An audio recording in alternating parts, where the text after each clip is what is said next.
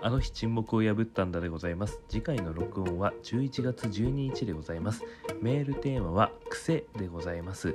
自分の手癖や口癖相手に直してほしい癖など、えー癖にまつわるテーマでお願いいたします。もちろん他のメッセージテーマや、えー感想など何でも大丈夫でございます、えーよろしくお願いいたします。